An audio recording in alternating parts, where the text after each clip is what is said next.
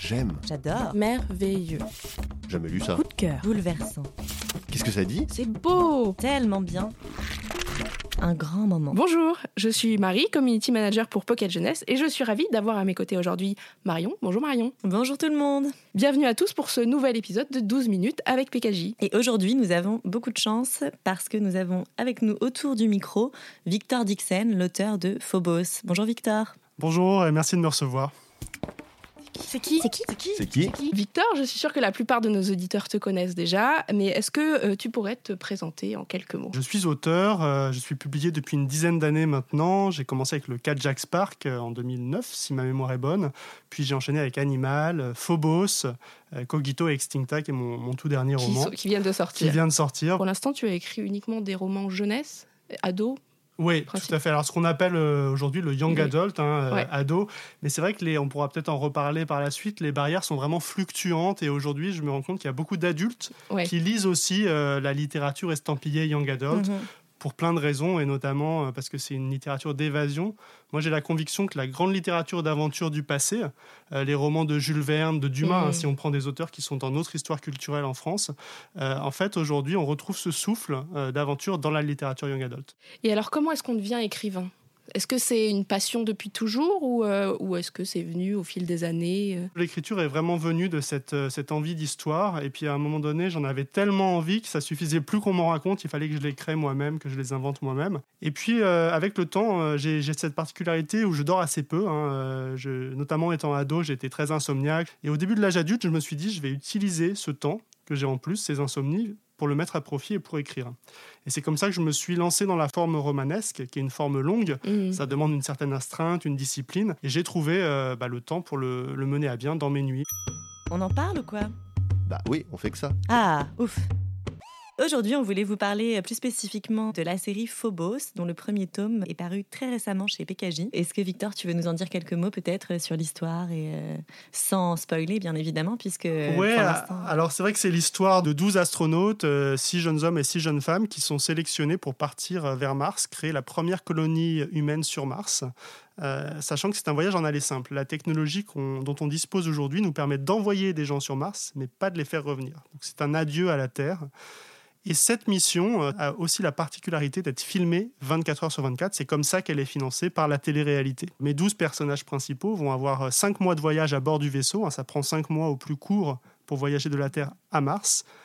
Ils auront donc ces 5 mois pour faire connaissance à travers un jeu de speed dating filmé lui aussi, de manière à créer une fois sur Mars les 6 premières familles de Mars. Et il y a aussi toute une réflexion autour justement de la télé-réalité. Oui, alors en fait, j'ai vraiment voulu euh, décrire ce qui se passe déjà dans notre monde, c'est-à-dire cette, euh, ce mariage, cette connivence entre le monde du spectacle, celui de l'argent et celui de la politique.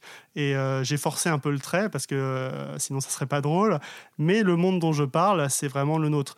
En fait, quand j'ai commencé à écrire Phobos, il y a- il y, a- il y a deux sources d'inspiration que je peux vraiment citer hein, de manière assez, assez précise. D'une part, c'est euh, l'appel de l'espace et en particulier la planète Mars. Lorsque j'ai commencé à écrire, on parlait de plus en plus de Mars comme étant la prochaine frontière du genre humain. Un peu comme la Lune l'a été dans les années 60.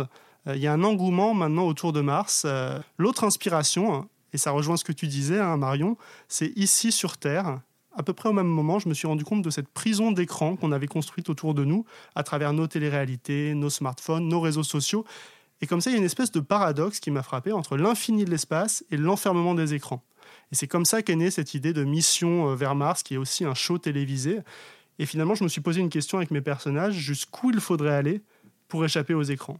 Chaque personnage a vraiment un caractère fort et des traits euh, qui lui sont propres. Phobos, c'est aussi un peu une expérience euh, psychologique, c'est-à-dire que je prends euh, ces personnages qui sont tous très différents, Ils sont tous très mystérieux, surtout. très hein. mystérieux, ils ont tous une, Ils, ils une veulent part pas, se- ils cachée. veulent hein. pas se livrer tout de suite, ce qui est, ce qui est normal. Hein, mais... Oui, alors il faut savoir qu'il y a aussi un peu le machiavélisme peut-être du casting. On n'a pas encore parlé de Serena Mm. McBee, qui est la grande productrice de cette émission, qui a sélectionné personnellement chacun des 12 candidats, notamment parce qu'ils avaient chacun un secret, et elle espère bien que ça va clasher à un moment donné, comme dans les vraies émissions de, De télé-réalité, et que ça ouais. fasse de l'audimat. Mais euh, parmi mes nombreuses sources d'inspiration hein, pour Phobos, il y a notamment ce projet Mars One, projet néerlandais, qui envisageait effectivement d'envoyer des gens sur Mars en finançant ça par, le, par la pub.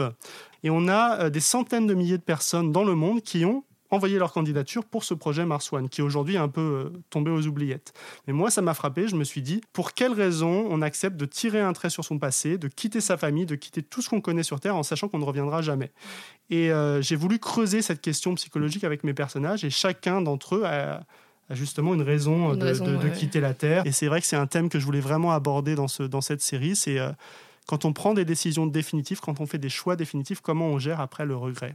La thématique de l'amour est aussi très présente dans le roman avec euh, cette idée de speed dating. Est-ce que c'est, ça a également un rapport avec euh, toutes les applications qui peuvent exister aujourd'hui? Tout à fait. Euh, c'est vrai qu'il fallait vraiment que je parle de l'amour. C'était un thème central parce que c'est un thème humain. Et finalement, dans Phobos, j'essaye de voir comment la technologie transforme nos vies. Il y a une espèce de paradoxe là aussi. On a l'impression d'être hyper connecté aux autres, plus que jamais dans l'histoire de l'humanité. Et en même temps, on a peut-être perdu un peu d'authenticité dans le rapport aux autres. Et c'est, euh, ça va être le, chemin de mes personnages, et notamment de Léonore, une fois encore, euh, qui, euh, qui se trouve plongée dans ce jeu de télé-réalité qui est filmé en permanence, donc euh, quelque chose qui n'est pas du tout naturel, qui est très artificiel. Elle, elle se dit qu'elle va jouer le jeu, euh, qu'elle en a rien à faire de l'amour. Et malgré tout, euh, malgré les caméras, malgré la pression des spectateurs, malgré la pression des casteurs, et ben, il va y avoir quelque chose qui va se passer entre elle et un autre personnage, même peut-être plusieurs personnages. Cette partie humaine qui ne veut jamais mourir, cette corde, elle va vibrer de plus en plus fort. Ça va remettre en cause toutes les certitudes qu'elle avait finalement sur sa manière d'aborder le, le show. Donc aujourd'hui, la série est terminée. Donc il y a quatre tomes et un préquel, c'est bien ça? Oui, tout à fait. Et donc c'est fini. Euh, on n'y retourne plus. Alors moi je ne dis jamais jamais par, D'accord. par principe, euh, mais les lecteurs qui me suivent depuis un moment savent que j'adore les fins ouvertes. J'aime bien laisser du champ à la fin d'une histoire pour mes personnages, pour qu'ils continuent de vivre leur vie et puis aussi pour que l'imagination du lecteur continue de se déployer. Ça laisse aussi la possibilité de revisiter l'univers ou d'imaginer des futurs par la suite. Qui? Que? Quoi? Donc Où? Comme d'habitude, sur les réseaux sociaux, on vous a demandé de nous poser des questions et on en a sélectionné quelques-unes auxquelles nous allons essayer de répondre aujourd'hui.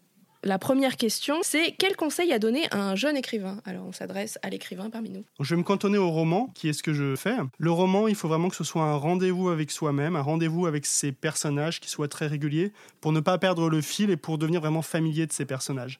Et il y a un conseil qui est un peu le corollaire de celui-là, euh, qui est euh, de refuser le syndrome de la page blanche, comme on dit.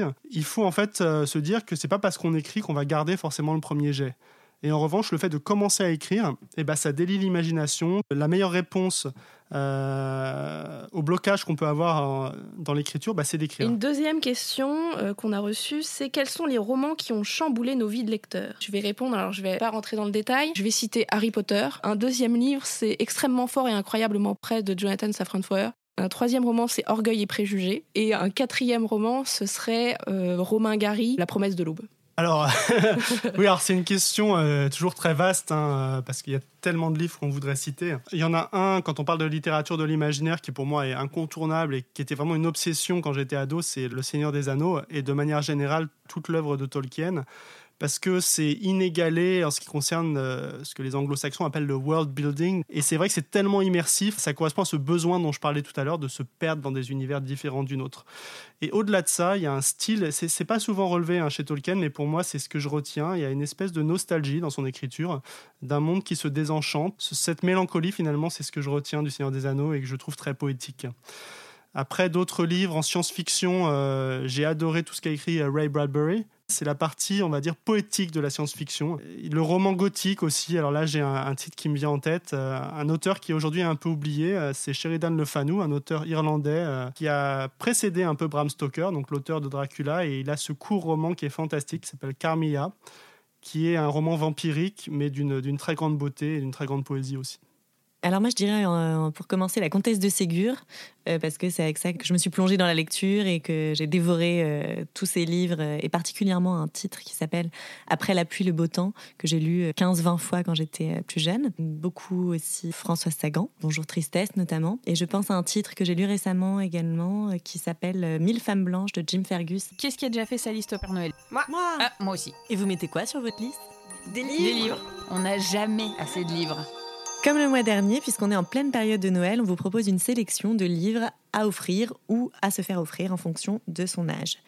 Euh, pour les plus jeunes lecteurs, on vous propose Maman est une fée de Sophie Kinsella. Alors Sophie Kinsella, on, la connaît peut-être plus pour ses romans de chick mais euh, c'est pas la première fois qu'elle fait de la jeunesse. Elle, avait écrit euh, un roman pour ados euh, qui s'appelait Audrey retrouvée, et là c'est pour encore plus jeunes.